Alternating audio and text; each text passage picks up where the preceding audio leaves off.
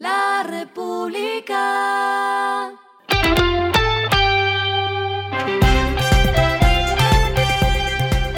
Al final de la jornada, esto es lo que debes saber sobre el comportamiento de los negocios, las finanzas y la economía.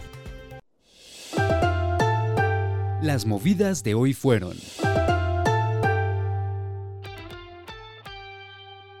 La Corte Suprema de Justicia determinó que la plataforma de movilidad Uber podrá seguir operando en el país, esto en respuesta a la demanda que realizó la empresa Comunicaciones Tech y Transporte SA, operadora de la aplicación Taxis Libres, señalando la aplicación por competencia desleal y solicitando que fuera inhabilitada. Se argumentó que el uso de la tecnología no se puede calificar por sí solo como un medio desleal para desviar clientes, reconociendo el aprovechamiento de los avances tecnológicos tecnológicos como un derecho humano reconocido.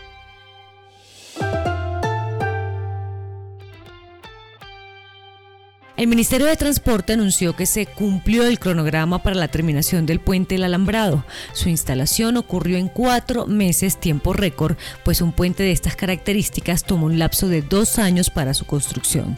El colapso súbito del puente se dio el pasado 12 de abril. Ocurrido el siniestro, el Mintransporte, la Agencia Nacional de Infraestructura y el concesionario Autopistas del Café plantearon como solución definitiva la instalación de un nuevo puente de estructura metálica.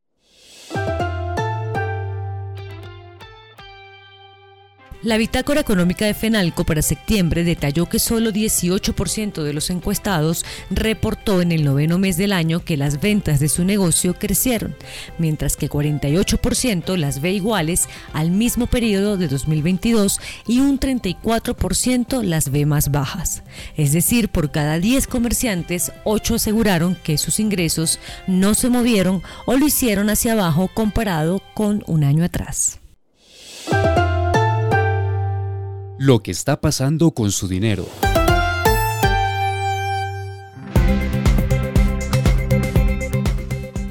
ISA, Ecopetrol, Cementos Argos, Colombiana y Éxito son algunas de las acciones que los analistas proyectan con buen comportamiento para invertir de aquí a finales del año. Según Bancolombia Investigaciones, los niveles actuales que han alcanzado algunas acciones resultan puntos interesantes de entrada para inversionistas de largo plazo.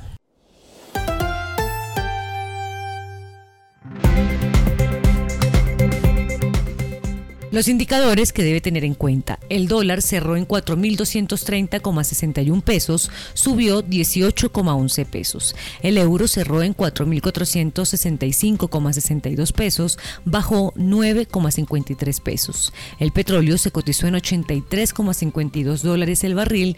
La carga de café se vende a 1.352.000 pesos y en la bolsa se cotiza a 1,80 dólares.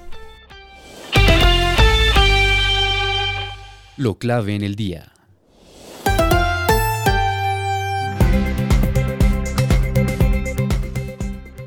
La ministra de Ambiente, Susana Muhammad, anunció que el gobierno aprobó un monto de 2,2 billones de pesos para el Plan Nacional de Gestión ante el fenómeno del niño.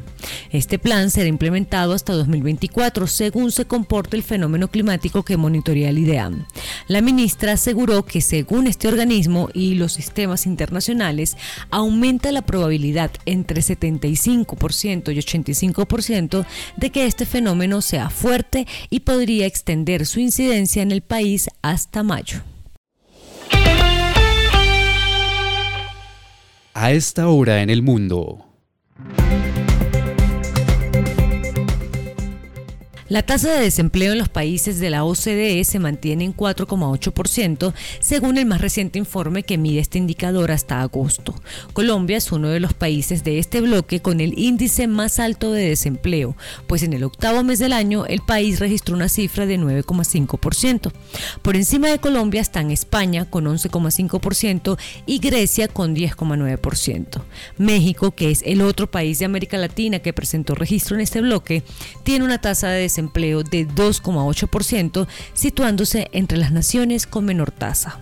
Japón con 2,7%, República Checa con 2,5% y Corea del Sur con 2,4% son los países con las menores tasas de desempleo.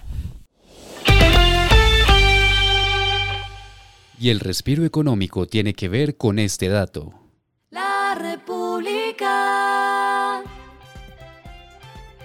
Rafael regresa a Colombia para presentar su nuevo disco titulado Victoria.